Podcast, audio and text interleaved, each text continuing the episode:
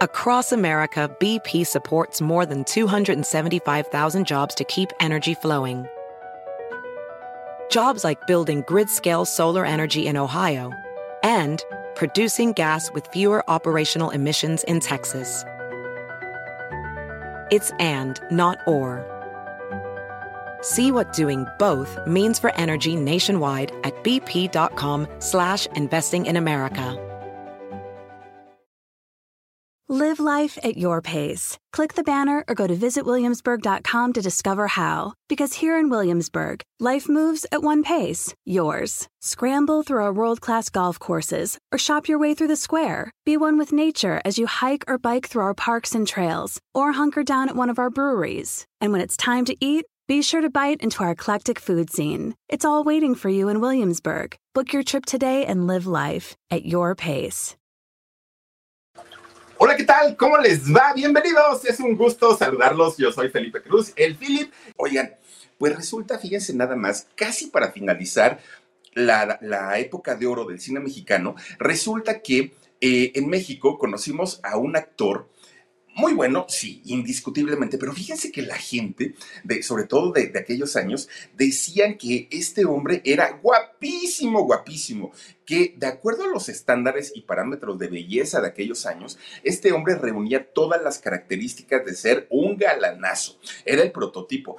Y fíjense que yo me quedo pensando y digo, a lo mejor el Philip en realidad no es que sea feo, lo que pasa es que nací en una época pues, que no me favorecía tanto, porque en esos años don Jorge Mistral resulta que, ah, y leía poemas, claro que sí, con ese vocerrón podía hacer lo que quería don, don Jorge Mistral. Fíjense ustedes que resulta que Jorge Mistral llega a México pero ¿quién, ¿quién es este actor y por qué se hizo tan famoso y tan importante en aquellos años, en la última etapa prácticamente de la época de oro del cine mexicano? Bueno, resulta que este hombre, Modesto Llosas, el nombre real de, de este actor, Russell, al día de hoy si viviera tendría 103 años, fíjense nada más, ya llovió, ¿no? De, desde aquella época. Él en realidad nació en Valencia, España, de allá es originario. De hecho, fíjense ustedes que se, están, se estarán cumpliendo 51 años del fallecimiento de, este hombre llamado Modesto Llosas, pero a quien conocimos pues como Jorge Mistral. Eh, él naciendo allá en Valencia, en España, era un hombre que nació, bueno, un niño que nace en una familia no humilde, mucho, mucho, muy humilde. Resulta que este muchacho, pues desde que prácticamente desde que abrió los ojos al mundo, su familia era una familia que no tenía ni siquiera para darle lo básico. Había ocasiones en las que su mamá tenía que pedir dinero prestado para poderle dar de comer a su, a su hijito. Imagínense ustedes lo difícil, ¿no? Porque era muy, muy, muy complicado. Digo, no tener para zapatos, no tener para ropa, pues igual, y dices, pues hay con lo que sea o hasta descalzos, pero no tener para comida, no tener para lo básico en la vida, eso es muy, muy, muy complicado. Y ese fue el caso de Jorge Mistral. Bueno, fíjense ustedes que doña Dolores Russell, la, la mamá de Jorge Mistral, resulta que aparte, aparte de, de, sufrir y de batallar con el no tener dinero, con el no tener lo suficiente para poder vivir, resulta que tenía que aguantar las infidelidades del marido. El esposo, pues un don Juan, ¿no? Aparte, pues también muy galán, seguramente como el hijo, y resulta que el señor le ponía el cuerno a, a doña Dolores, pero de una manera terrible, terrible. Y resulta que la señora decía, me aguanto, me aguanto, me aguanto. Y así se la iba llevando, ¿no? Pero fíjense que resulta que cuando estaba muy chiquito, Modesto o Jorge Mistral, resulta que la, la señora Dolores dijo, hasta aquí ya no más, ya no puedo porque este hombre borracho, mujeriego, parrandero, no, no, no, yo para qué aquí lo quiero, prefiero quedarme con mi hijo solita y yo lo voy a sacar adelante. Bueno, por eso es que Jorge Mistral, de hecho, no tuvo ningún recuerdo de su infancia, o por lo menos de su padre, ¿no? Porque mucha gente le preguntaba, oiga, ¿y qué nos cuenta de su papá? Y él decía, pues es que no me acuerdo de nada, porque él estaba muy chiquito cuando su mamá agarró a su hijo y dijo, vámonos, vámonos a cualquier otro sitio porque tu padre nos va a hacer la vida imposible y aquí no podemos estar. Entonces, doña Dolores, fíjense que eh, agarró su, sus cosas y se fue, y se fueron a vivir a Barcelona, allá mismo en España. Allá comienza a trabajar en un hotel de, de la ciudad de Barcelona y comienza a trabajar en, en el área de limpieza, la señora. Pero siendo Jorge muy chiquito, siendo su hijito muy chiquito, pues obviamente le preocupaba con quién dejarlo y, era, era muy riesgoso, ¿no? Pero aparte de todo, en ese trabajo pues no ganaba lo suficiente como para, para pagarse un cuarto, una renta y además la alimentación de su hijo. Entonces, ¿qué fue lo que hizo? Fíjense que empieza a ahorrar doña Dolores, una mujer que además de todo, pues muy visionaria también. Empieza a ahorrar su dinerito y resulta que se va en avión con su hijo hasta nada más ni nada menos que Costa Rica, fíjense, pura vida, allá en Costa Rica y llegan a, este país sin conocer a nadie, sin saber qué iban a hacer, de qué iban a vivir. Imagínense nada más, obviamente iban con el deseo de mejorar su vida, eso sí lo querían. Bueno, pues resulta que allí Jorge hace su primaria, hace su secundaria y se queda hasta que él tenía 15 años. De hecho, ahí es donde Jorge pues aprende lo, que es la vida dura y la vida difícil, porque Costa Rica pues también tenía sus problemas justamente eh, económicos, políticos y sociales. Resulta que Jorge durante todo ese tiempo siempre le preguntaba a su mamá por su papá. Oye, ¿y, cómo era mi papá? ¿Y por qué lo dejaste? Y todo. Pero además, su mamá, para cambiarle la plática y no contarle todo lo de su padre, le cambiaba la plática hacia España. Y le decía, fíjate que cuando estaba chiquito, tú salías con tus amiguitos y le contaba todo el paisaje de España. Y Jorge siempre quiso volver, siempre, siempre, siempre. Entonces, cuando él cumple 15 años, le dice, mamá, pues ahora sí que ya soy un, hombre hecho y derecho, con 15 años, fíjense nomás. Y dice, ¿por qué no regresamos a España? Quiero regresar a mis raíces, a mis orígenes. Y resulta que su mamá, complaciéndolo, le dijo, órale, vámonos para España y a ver qué encontramos. A final de cuentas, ahí tenía familia, ¿no? Entonces regresan a España y fíjense que eh, inmediatamente él termina su educación preparatoria e ingresa a la universidad. Jorge Mistral quería convertirse en un abogado prominente. Su idea, más que tener una profesión, era tener lo necesario para poder ayudar a su, mamá. Y lo que él quería desde que era muy chiquito era ya no verla trabajar.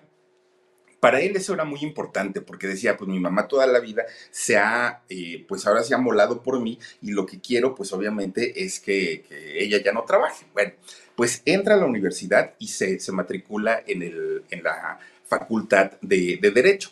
Fíjense que ahí estaba estudiando, pero ya estando dentro de la universidad, resulta que sus amigos le decían, oye, pues, este, ¿qué vas a hacer no, en tu hora muerta, en tu hora de, en donde no hay clases?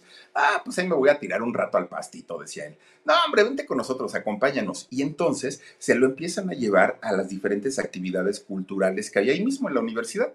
Y entonces entre los amigos lo llevaban, hasta que un buen día fue a dar a un taller de teatro Llega al taller de teatro y Jorge, bueno, eh, modesto, se queda pues así como que, órale, este mundo es otro, ¿no? Era muy distinto y muy diferente a lo que había vivido durante toda su vida. Él no había soñado ni ser famoso, ni en ser artista, ni mucho menos. Entonces resulta que ya estaba, ya estando en, las clases de, teatro, pues se destaca y empieza a ser como de los más aplicados, más inteligentes, de los que se memorizaban los diálogos, empieza a ser de los buenos hasta que un buen día dijo, esto es lo mío.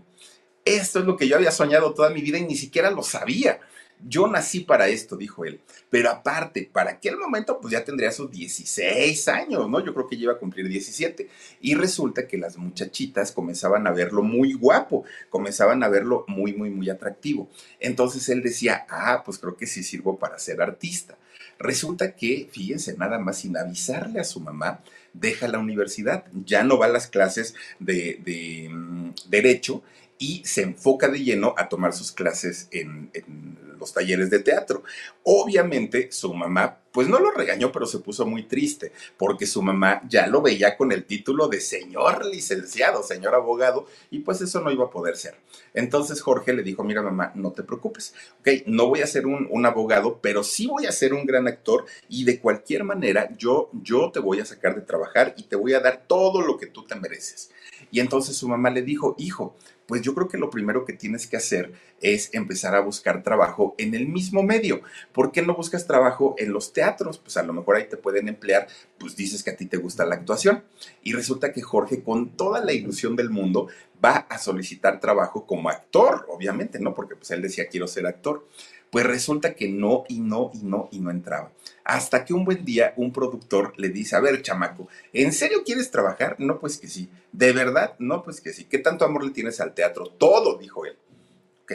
Agarra por favor esas cajas, era, era, una escenografía. Agarra esas cajas, me las cargas, me las cambias de lugar, luego eh, te pones a barrer aquí, luego vas a los baños, los lavas. Bueno, pues Jorge se quedó, oiga señor, pero yo no vine para que me diera trabajo haciendo eso. Yo no soy cargador, no soy mudancero. Pues no, pero pues así, así empezamos todos. Así es que si quieres, órale. Era tanto el amor al teatro que tenía Jorge Mistral, que fíjense que lo hizo. Empieza a trabajar pues prácticamente desde abajo. Conoció todo lo que era, ¿no? Pues eh, eh, todo lo que se hace cuando, cuando se va empezando en un trabajo y más en este caso, él tenía que hacer méritos. Pero no era lo, peor del asunto. Resulta que este director le dijo, ah, espérate muchacho, todavía no termino de decirte tus tareas. Le dice, bueno, y terminando te me vas a traer esta hija a la escuela, ¿no? Pero aparte. Across America, BP supports more than 275,000 jobs to keep energy flowing. Jobs like building grid-scale solar energy in Ohio and producing gas with fewer operational emissions in Texas. It's and, not or. See what doing both means for energy nationwide at bp.com slash investing in America. No te vamos a pagar nada porque no hay dinero. Lo tomas o lo dejas. Y Jorge dijo, bueno, si yo me quedo y si ven mi trabajo, obviamente pues con el tiempo me van a emplear, pero si no me quedo, pues al ratito volver a entrar y conocer otro director va a estar medio canijo. Pero por otro lado estaba su mamá con una gran necesidad económica. Entonces estaba entre la espada y la pared. ¿Qué hago? ¿Qué hago? ¿Qué hago? Finalmente se decidió y empieza a trabajar en el teatro sin que le pagara nada. Pero este muchacho pues era de los más trabajadores, de los que, se esforzaban, porque lo que él quería en realidad era pues llamar la atención de, los productores. Y fíjense que durante algunos meses así lo hizo sin cobrar absolutamente nada. Pero cuando cargaba las cosas que, lo ponían a cargar, él se quitaba su, su, camisa, se quedaba en playerita y pues estaba muy tronado, estaba muy, muy fibrado el muchacho. Entonces empieza a llamar la atención por su juventud, por su buen físico y además por lo entrón para el trabajo que era. Un día lo ven los productores y le dicen, a ver, muchacho, este, modesto, ven para acá. Y ahí va el modesto, ¿no? Bueno, pues le, le, empiezan a decir, ¿estudiaste teatro? No estudié, señor, sigo estudiando todavía. Perfecto. A ver, te vas a subir y vas a hacer una prueba. A ver qué tal lo haces. Bueno, se lució este chamaco, pero se lució porque sabía que era su oportunidad de oro. Fíjense que a partir de ahí lo contratan, ya no como cargador, ahora lo contratan como actor y durante ese tiempo en el que él em, eh, empieza a trabajar como actor, obviamente eran papeles muy pequeñitos, mucho, mucho, muy pequeñitos. Incluso cuando finalizaban las obras de, teatro, ni siquiera salía él a dar el agradecimiento porque hacía pues prácticamente como extras, ¿no? En, estas funciones de, de teatro. Bueno, pues resulta que un día los mismos productores se quedan pensando que ya era momento de darle una oportunidad más grande. Pero decían, pero Modesto, pues Modesto Russell, como que no vende, ¿no? Es, es un nombre así como que medio extraño el, nombre. Y entonces hablan con él y le dicen, oye Modesto, te vamos a dar oportunidad un poquito más, más amplia, pero necesitamos que busques un nombre que venda, que sea bonito, que, que, que sea corto, que sea jalador. Y él empieza, ¿no? Así como que, ¿cómo me querré llamar? Y desde chiquito él se quería cambiar el nombre porque no le gustaba Modesto. Inmediatamente dijo, pues me voy a poner un nombre que me guste, pero además un apellido como que tenga caché, ¿no? Y fíjense, se sacó de la manga el Jorge Mistral. Fíjense que eh, con, con este nombre, Jorge Mistral, cambió su vida radicalmente. ¿Y por qué? porque resulta que él, ya siendo, pues ahora sí que un, un, actor, pues por lo menos que ya no era de, lo, de los menos, ¿no? Ya no era un actor pequeño, ahora pues ya tenía papeles un poquito más importantes. Bueno, resulta que un día, cuando cumplió 24 años, dijo, pues, ¿qué hago y a dónde me voy a festejar? Pues este muchacho dijo, pues tengo un dinerito ahorrado, me voy al teatro, pero no voy a trabajar, voy de espectador, voy a la función, a ver qué tal actúan mis compañeros y a ver cómo se ve el teatro desde abajo. Pues resulta que sí, entra a una obra de teatro y fíjense nada más, resulta que en esta obra eh, en la que él entró a, ver como espectador, se encontraba una persona que en el momento pues él no supo quién era. Pero esta persona que se sienta muy cerca de él, sí lo vio y se le quedaba viendo, ¿no? Nada más así como que observándolo, viendo el físico, viendo todo. Era, a, final de cuentas, era un hombre llamado José Gaspar y fíjense que este señor era director de cine de los más importantes allá en España.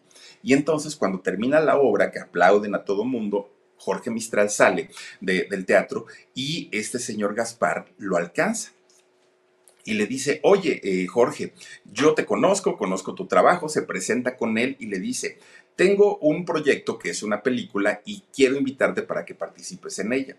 Era la primera vez que a Jorge Mistral le daban la oportunidad de hacer cine y en su tierra, aparte de todo, ¿no? Esto era allá en, España. Bueno, pues resulta que eh, Cifesa fue la empresa donde trabajaba eh, este hombre Gaspar y fíjense que era la mejor casa productora de cine allá en España. Pues resulta que le da un contrato a Jorge Mistral para poder hacer no solamente ese debut, ¿no? Es, esa primera película. Comienza a hacer varias películas allá en España y poco a poquito este actor se empieza a dar a conocer y obviamente le cambia la vida porque ya tenía dinerito con el cual podía ayudar a su mamá y efectivamente la sacó de trabajar.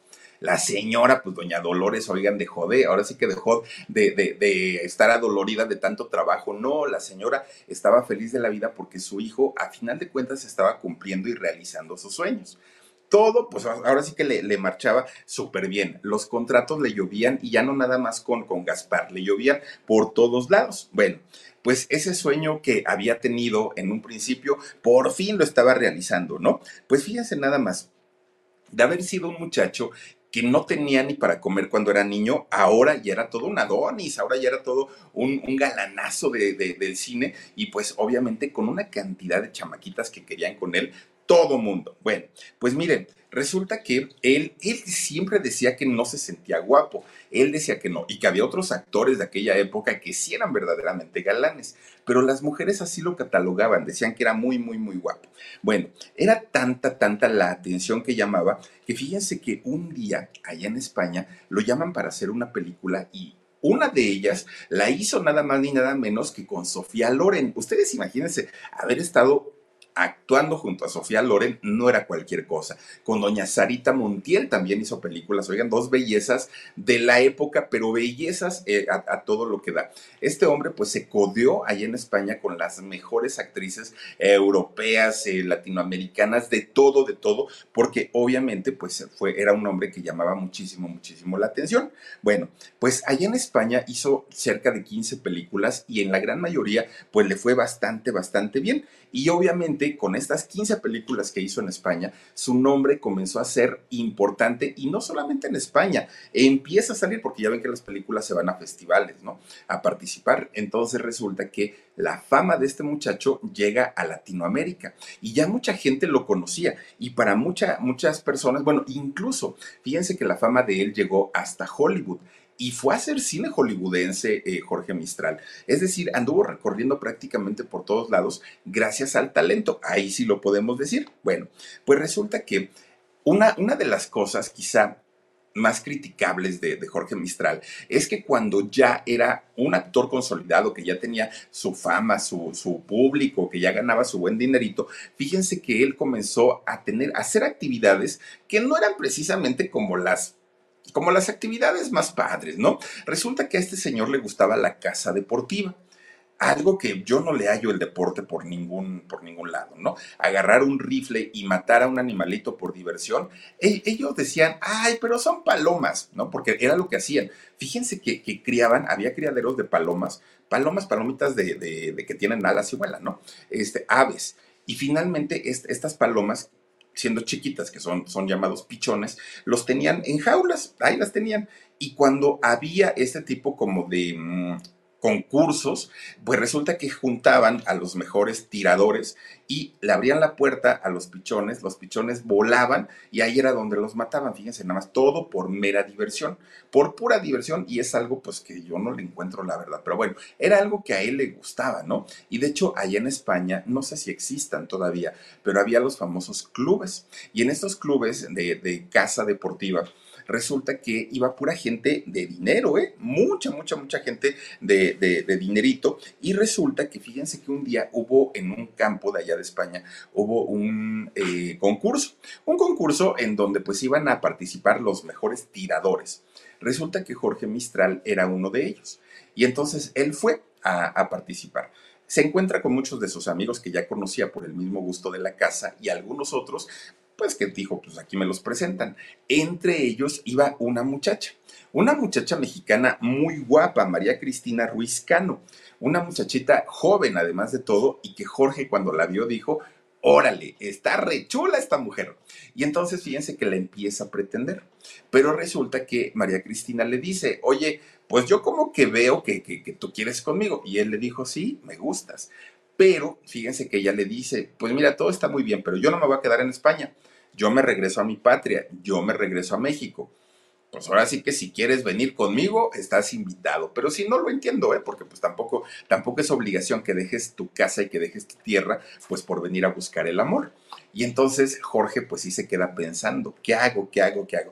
Bueno, pues a final de cuentas dijo, pues si ya han dado por todos lados que no me puede ir para México. Fíjense que llegó a México y en cuanto llega, él ya era conocido ¿eh? en, en México por las películas que había hecho allá justamente en España. Resulta que no le costó ningún trabajo empezar a trabajar en el cine de la época de oro de México.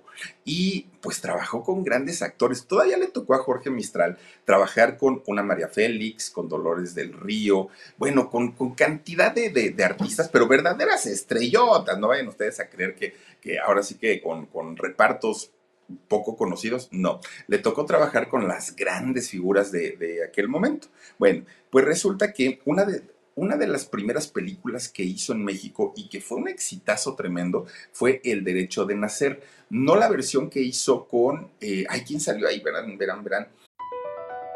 BP added more than $70 billion to the U.S. economy in 2022 by making investments from coast to coast.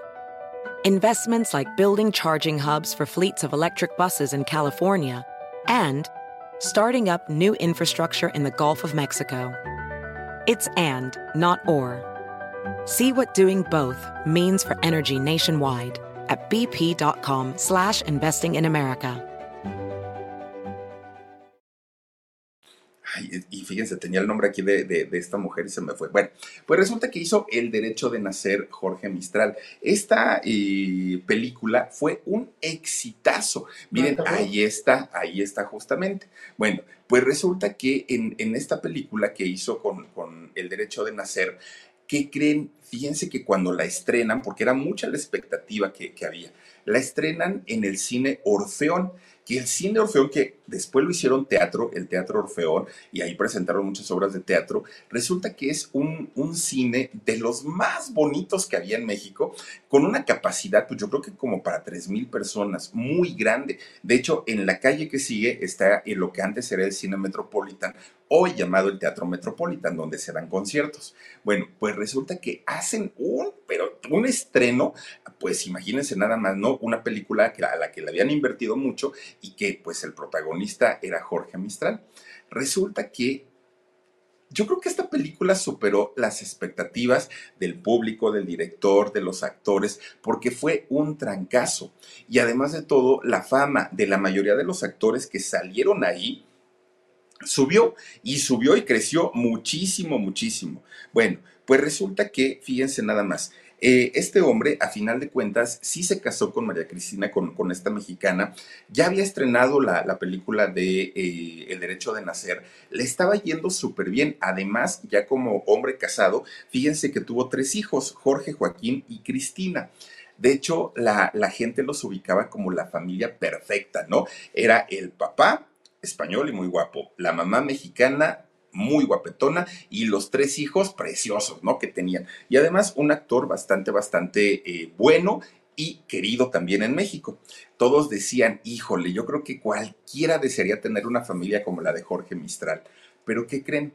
Fíjense que en la realidad era totalmente diferente, era totalmente distinto. ¿Por qué? Porque Jorge Mistral y María Cristina no se, no se llevaban estaba todo mal, estaba de cabeza, los pleitos eran todo, todo, todo el tiempo, todo el tiempo, sin importar que los niños estuvieran eh, presentes.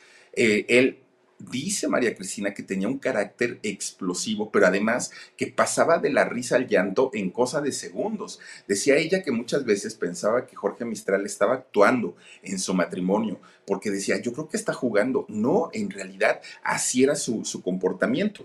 Fíjense que llegó el punto en el que María Cristina, a mediados de la, de la década de los 60, le solicita el divorcio. Le dijo, ¿sabes qué? Hasta aquí, yo ya no te aguanto por el carácter tan explosivo de él.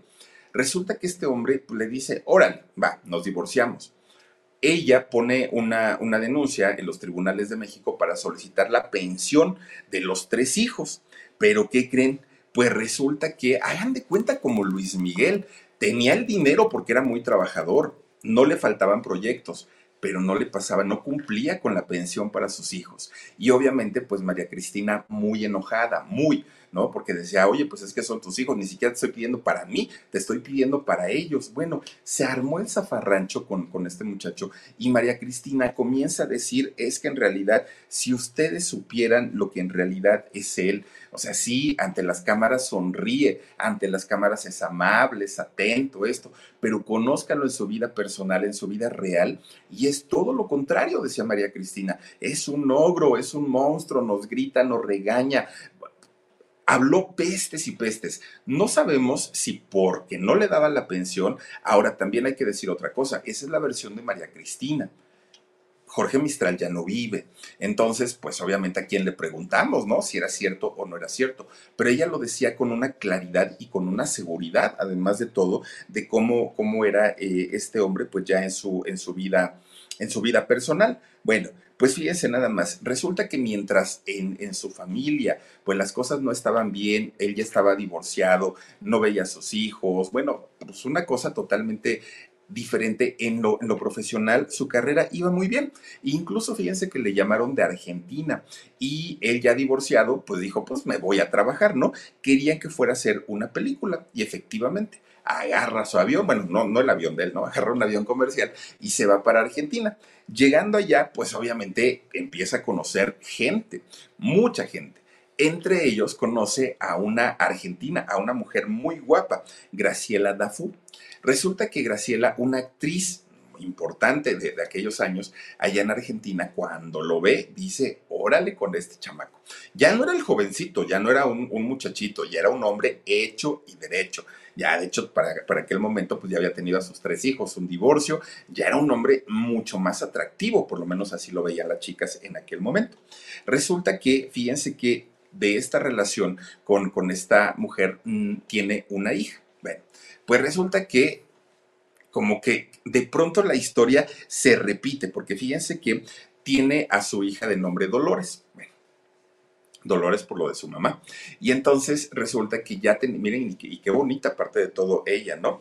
Fíjense que a, esta mujer, a Graciela, no le fue mejor que, en su relación anterior a, a, Jorge Mistral. ¿Por qué?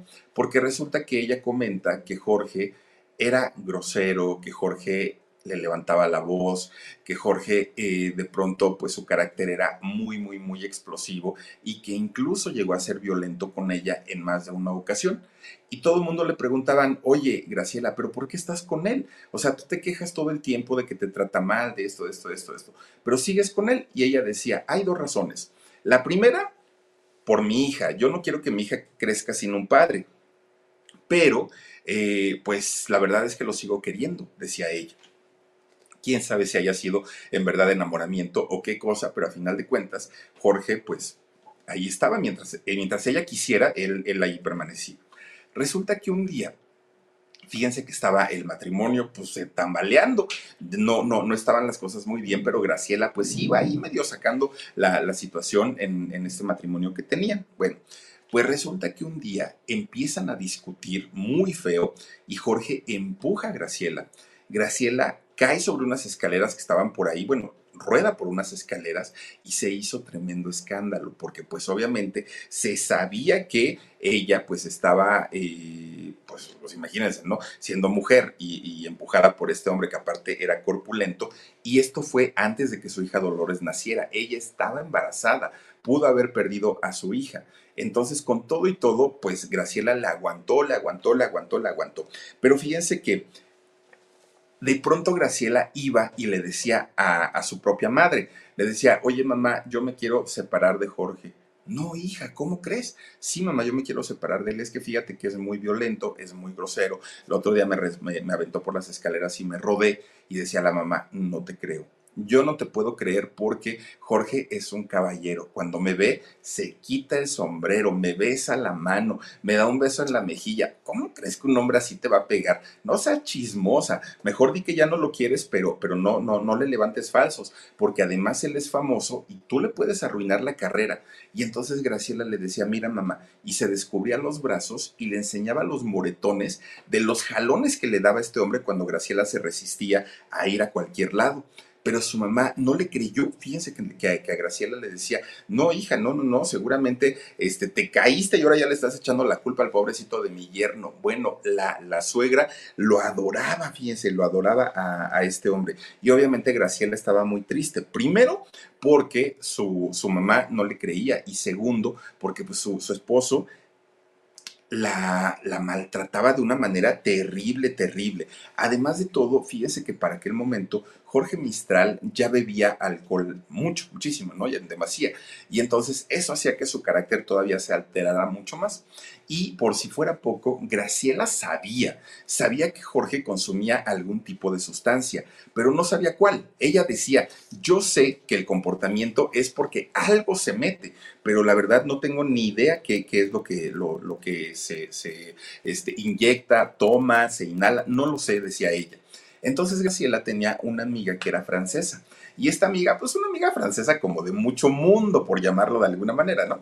Y entonces le pregunta, oye, si una persona se comporta de tal manera y es así y así y así y así, ¿tú qué crees que se esté metiendo? Y la amiga francesa le dice, ah, coca.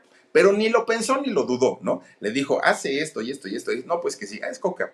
Y entonces fíjense que Graciela todavía en un intento de ayudar a su marido, de apoyarlo, ella busca información, estamos hablando de hace cuántos años, busca información para saber de qué manera se le podía ayudar a una persona adicta al alcohol y adicto a la coca.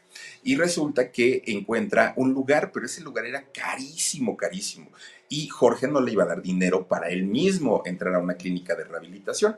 Entonces Graciela lo que hace es vender el piano de la casa pues imagínense un, aparato de, un instrumento musical, perdón, muy caro. Ella lo vende y con eso paga el, tratamiento de, Jorge. Y hasta eso, fíjense lo que sea de cada quien, Jorge se fue de voluntad, entró ahí a la clínica de rehabilitación y resulta que ya estando ahí en ese lugar, se empieza a recuperar, sí. Across America, BP supports more than 275,000 jobs to keep energy flowing. Jobs like building grid scale solar energy in Ohio and producing gas with fewer operational emissions in Texas. It's and, not or. See what doing both means for energy nationwide at bp.com slash investing in America. Sale totalmente recuperado de, este lugar, de este centro de rehabilitación y regresa con eh, su, su esposa, con Graciela y con su hija Dolores. Todo parecía que estaba muy bien, que estaba pues increíble, pero resulta que poquito les duró el gusto, poquito porque en, cuestión de, días, fíjense que Jorge Mistral recae en el alcoholismo. Por lo menos eso es lo que sabemos. No sabemos si también en otras sustancias, pero resulta que eh, sí recae en el, en el alcoholismo. Bueno, pues fíjense nada más. A final de cuentas, el matrimonio desde hacía mucho ya estaba roto, ya no se llevaba bien con María Cristina, eh, perdón, con este, Graciela, María Cristina fue la esposa anterior, con Graciela ya no se llevaba bien a pesar de que ella pues lo seguía queriendo, ya no había una buena relación, pero ella todavía intentaba ayudarlo, ella todavía intentaba pues que las cosas no, no, no llegaran a un, a un extremo, pero fíjense que por la hija los dos trataban pues como de sobrellevar el asunto, pero resulta que un día tienen que viajar a Perú, ¿no? A Lima, a Perú, porque pues tenía que ir a trabajar Jorge Mistral.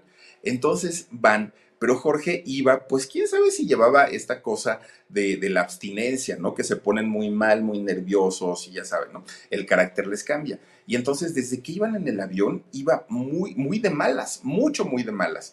Y entonces cuando llegan al aeropuerto, pues la niña, pues inquieta finalmente del viaje, todo, pues muy cansada, y la niña empieza a llorar, fíjense nada más. Y resulta que Graciela, la mamá, la abrazaba, la cargaba, la trataba de tranquilizar, pero resulta que no podía, ¿no? Y entonces Jorge, estando muy, muy, muy enojado ya de malas, la callaba a la niña, cállate, chamaca, cállate, le decía. Y pues, pues Graciela se enojaba porque decía, oye, no le grites a la niña. Pero llegó un punto, un momento en el que Jorge Mistral estaba tan de malas que agarra a la niña, fíjense, a su propia hija, a Dolores, la agarra así con, con el cuerpecito, la zarandea y le empieza a gritar, que te calles, que te calles, chamaca, pero zarandeándola. Imagínense con las fuerzas de este señor y la niña chiquita la espantó. La niña, pues si de por sí estaba llorando, después de ahí se puso peor.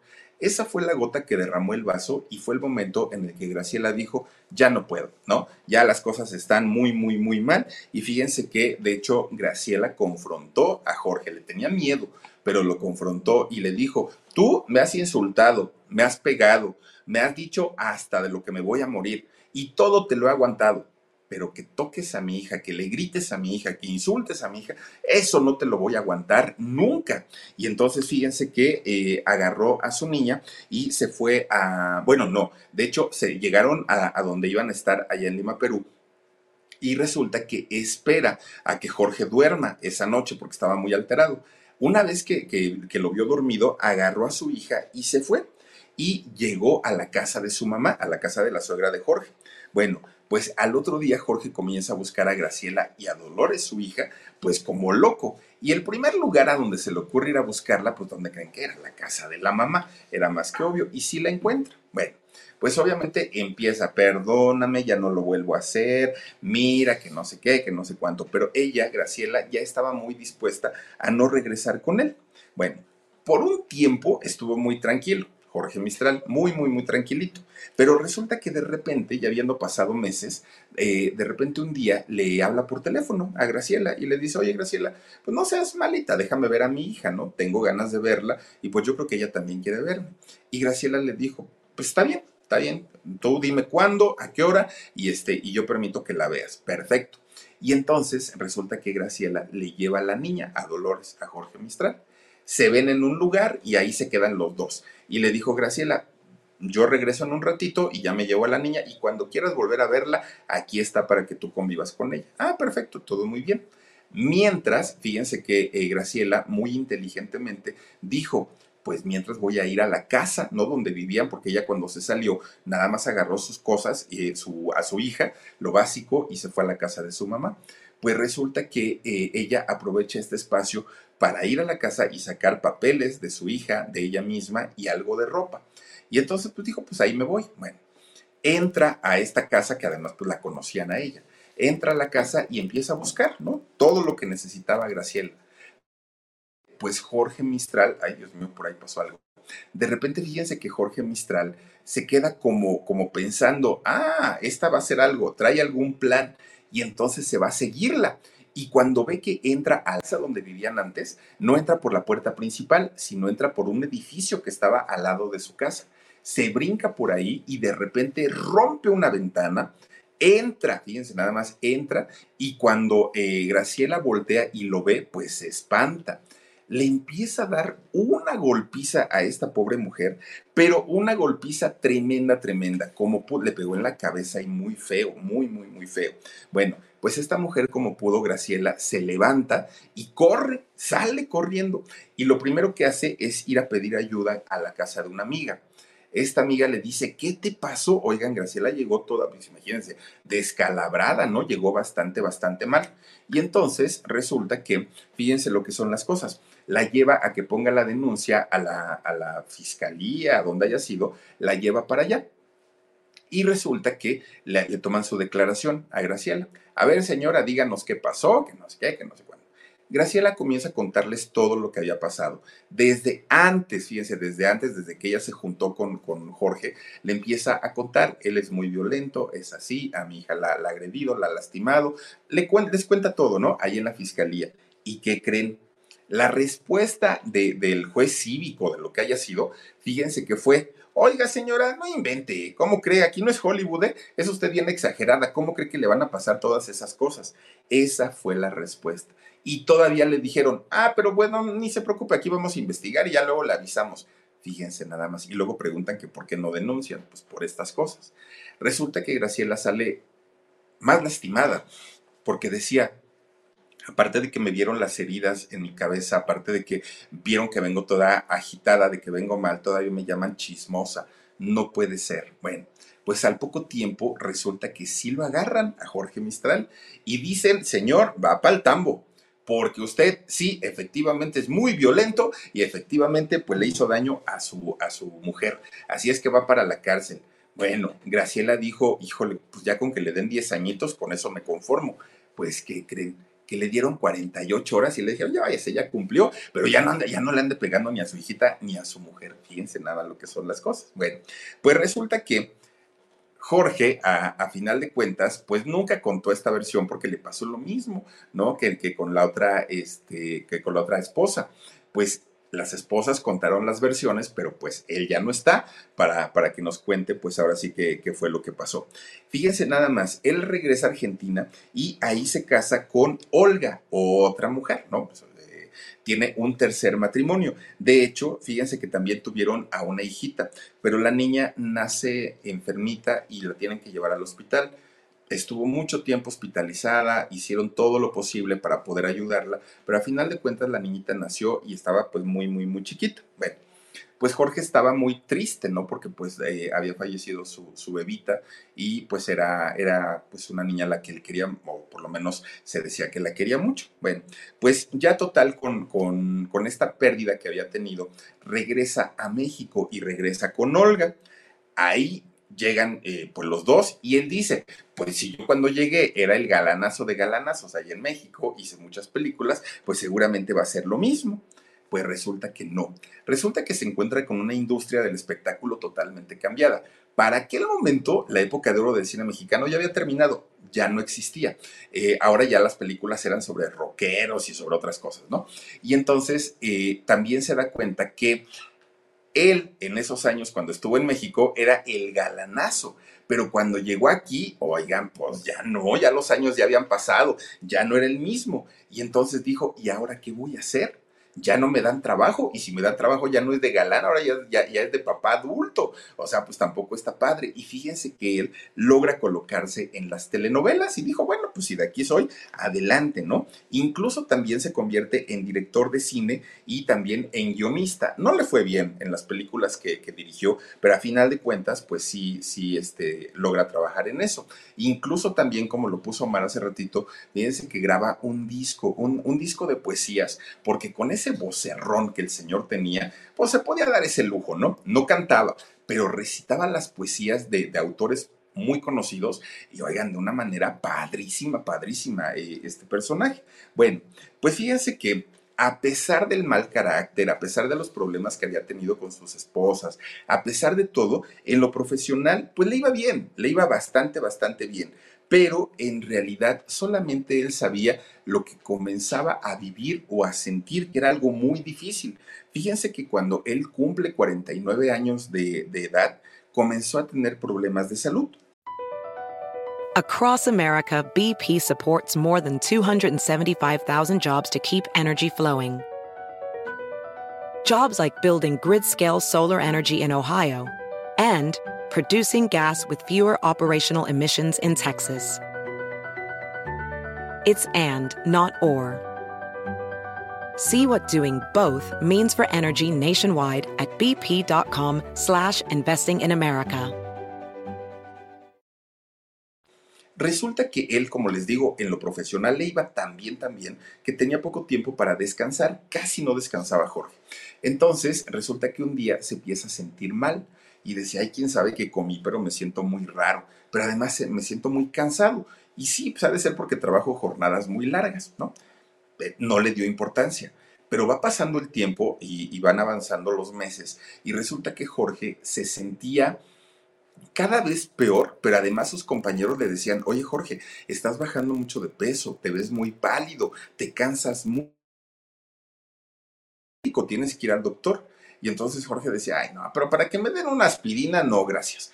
Pero tienes que ir, mira, revísate, revísate. Bueno, a final de cuentas se empieza a sentir tan mal, tan mal, que de pronto un día solito, sin que nadie le dijera, agarra camino y va a ver al médico. El doctor cuando lo vio y cuando comienza a escuchar todos los síntomas que tenía, le dijo, Jorge, no me gusta nada de lo que me estás diciendo, nada.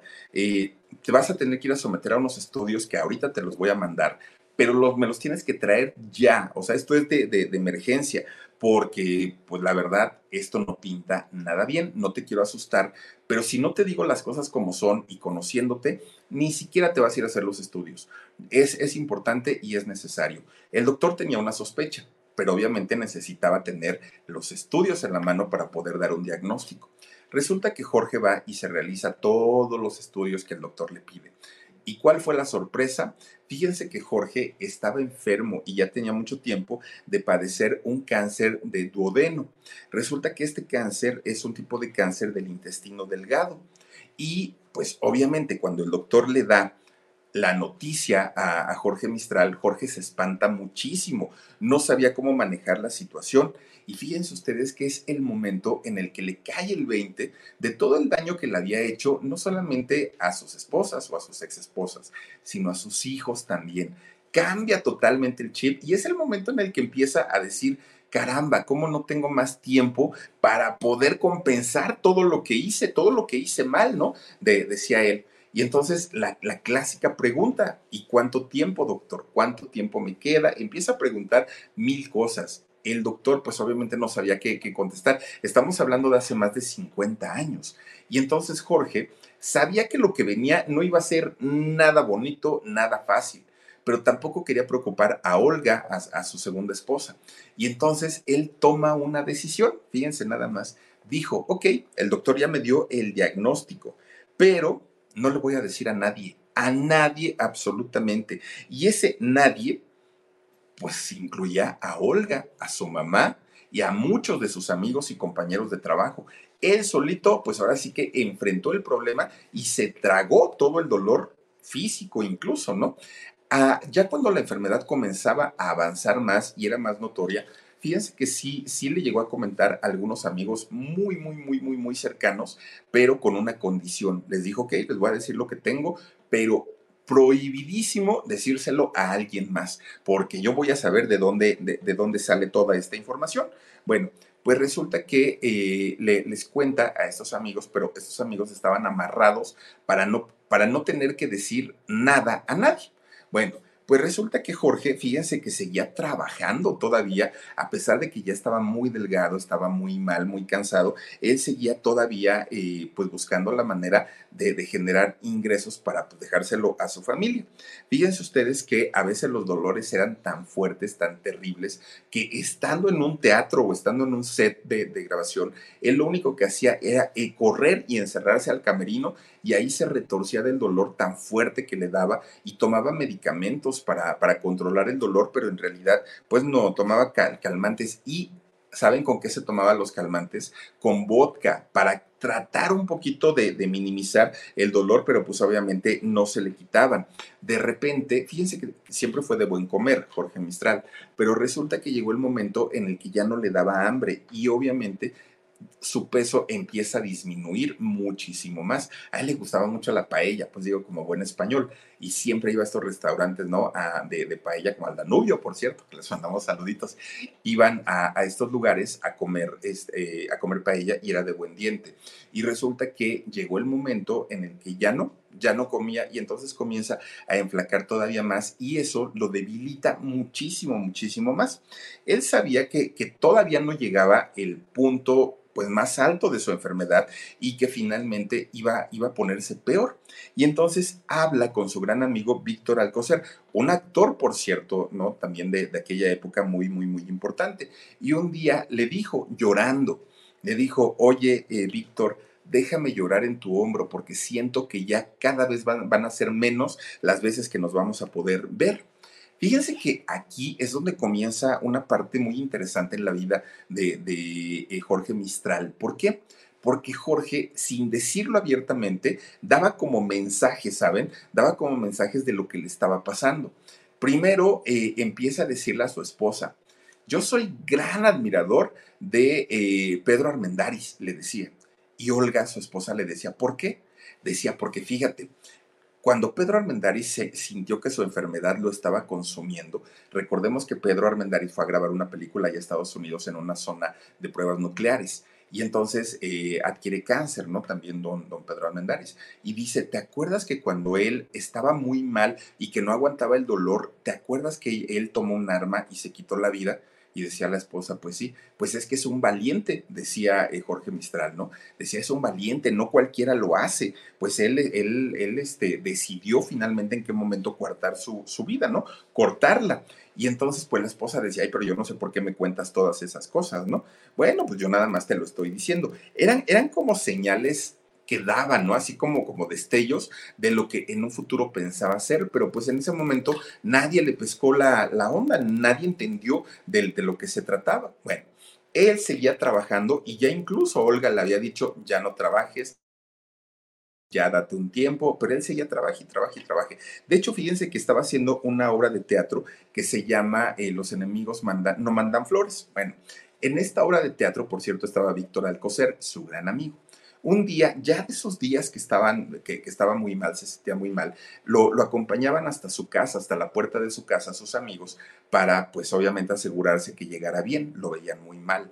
Y entonces ese día salen de la obra de teatro y Víctor Alcocer, su gran amigo, y saben también quién iba en, en aquel grupo de, de, personas, iba doña Magda Guzmán, ¿se acuerdan que recientemente hablamos de ella? Bueno, pues resulta que lo van a dejar a su casa. Él vivía, don, este, Jorge Mistral vivía en la colonia Nápoles, allá tenía su casa. Bueno, lo van a dejar hasta su casa y en la puerta de la casa todavía se quedaron platicando un ratito, ¿no? Varias personas. Resulta que eh, después de un rato, Jorge Mistral entra a la casa y se encuentra a Olga, a su esposa. Y empieza a platicar, ay, fíjate que me fue muy bien, me vinieron a dejar este, pues, los amigos, ya sabes, Víctor, vino Magna Guzmán, ay, ¿por qué no se pasaron? No, pues ya tenían prisa, bueno, está bien. Y entonces se quedaron platicando un buen rato hasta que de pronto le dice, este, Olga, oye, ya me voy a dormir, ya me voy a subir a la recámara, al ratito, pues, este, ya si quieres me alcanzas, no te tardes mucho, pero yo ya me adelanto. Sí, está bien, súbete. Bueno, Olga se duerme. Pasan como dos horas y de repente un tronidazo, una explosión espantosa, pues que la casa, imagínense nada más, dentro de la casa se escuchó peor todavía. Olga se despierta sobresaltada y dijo, ¿y ahora qué pasó? Inmediatamente le vino a la mente la escena de cuando eh, le comentó Jorge lo de Pedro Armendáriz y dijo, no, no, no, no, no, no creo. Además, el revólver, porque él tenía un revólver que le habían regalado a, a Jorge Mistral. Fíjense ustedes que eh, resulta que en una ocasión, pues se lo dieron. Y aparte, como les digo, que le gustaba lo de la casa deportiva, supuestamente, pues, pues tenía sus armas. Y entonces Olga dijo, no, no, no, no creo. Baja las escaleras y cuando, cuando entra a la sala, se encuentra con la sala, ve que Jorge estaba como echado hacia atrás en el sillón y dijo, híjole, pues este se quedó bien dormido, ¿no? Pero pues ahorita lo voy a, lo, lo voy a despertar, dijo. Bueno, pues resulta que, fíjense que conforme se va acercando, ve que las manos de Jorge estaban como colgando, no estaban como fijas, no estaban como colocadas en, sus piernas, en, su pecho, no, estaban colgadas. Eh, se empieza a, a espantar Olga, pero de pronto revisa hacia abajo y había sangre. Y es el momento cuando ella entiende perfectamente lo que estaba ocurriendo. ¿Y qué era lo que estaba ocurriendo? Pues que Jorge se había quitado la vida, fíjense nada más. Obviamente, pues eh, Olga entra en shock inmediatamente, no sabe a quién llamar, no sabe qué hacer, ella estaba sola, aparte de todo.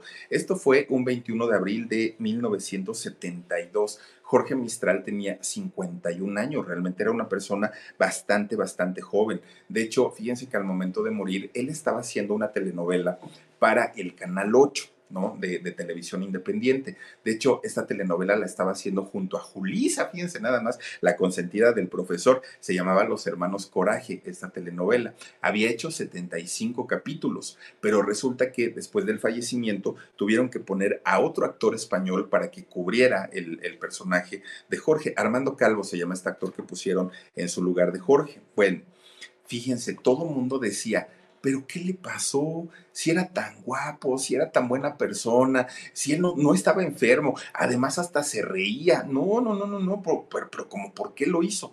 Nadie sabía el infierno que estaba viviendo Jorge en su interior, todo lo que había callado, fíjense nada más, algo verdaderamente pues muy fuerte y muy duro. Todavía dos años después de la muerte de, de Jorge Mistral, se estrenó una película que se llamó La justicia tiene 12 años. Esta película fue la última que hizo y se estrenó hasta dos años después del fallecimiento de Jorge Mistral, fíjense nada más. Bueno, pues obviamente después del fallecimiento, pues se hace el, el, sepelio, se hace el velorio, la familia no lo creía, los amigos no lo creían, porque muchos decían, es que si era mi gran amigo, ¿por qué nunca me lo dijo? ¿Por qué no me lo confió? ¿Por qué se quedó callado? Bueno, nadie entendía por qué había tomado esa decisión. Mucha gente cree que la decisión de Jorge Mistral de guardarse todo era como un tipo de autocastigo, era como un tipo de decir, ya, ya dañaste a tanta gente, ya le hiciste tanto daño, pues ahora ¿no? A lo mejor es como tu tu, cruz, podemos decir, ¿no? Y entonces él decidió hacerlo de, de esa manera. Fíjense nada más. Ahora, también quien se sintió muy culpable fue Olga, porque Olga decía, es que yo era su pareja, yo era su debía haberme dado cuenta, yo debía haber llevado al, eh, lo, debía haber llevado al doctor, pero pues al final, finalmente Jorge había tomado esa decisión de no decirle absolutamente a nadie. Los restos de Jorge Mistral reposan en el cementerio o en el panteón jardín de, de Landa, en el lote, perdón, en el de Landa, en el que está muy cerquita de, Televisa. Fíjense que hizo más de 80 películas, seis telenovelas y una cantidad enorme de obras de teatro. Fueron los trabajos de Jorge Mistral, muy, muy fuerte y muy triste, ¿no? La manera en la que él se va, ninguna persona merece morir de, de, de, esa manera. Imagínense nada más. Cuando una persona está enferma, lo más que necesita es el apoyo de la familia, de los seres queridos. Y en el caso de él, no lo tuvo por decisión propia, porque no lo quiso hablar. Pero fíjense, es, fue el sentimiento de culpa, dicen, lo que lo orilló a permanecer callado a este personaje, a pesar de, de lo mal que se sentía, a pesar de los dolores que tenía, algo bastante, bastante fuerte. Pero bueno, pues ahí está la historia de Jorge Mistral. Cuídense mucho, les mando besitos. Adiós. Across America, BP supports more than 275,000 jobs to keep energy flowing. Jobs like building grid scale solar energy in Ohio and producing gas with fewer operational emissions in Texas. It's and, not or. See what doing both means for energy nationwide at bp.com slash investing in America.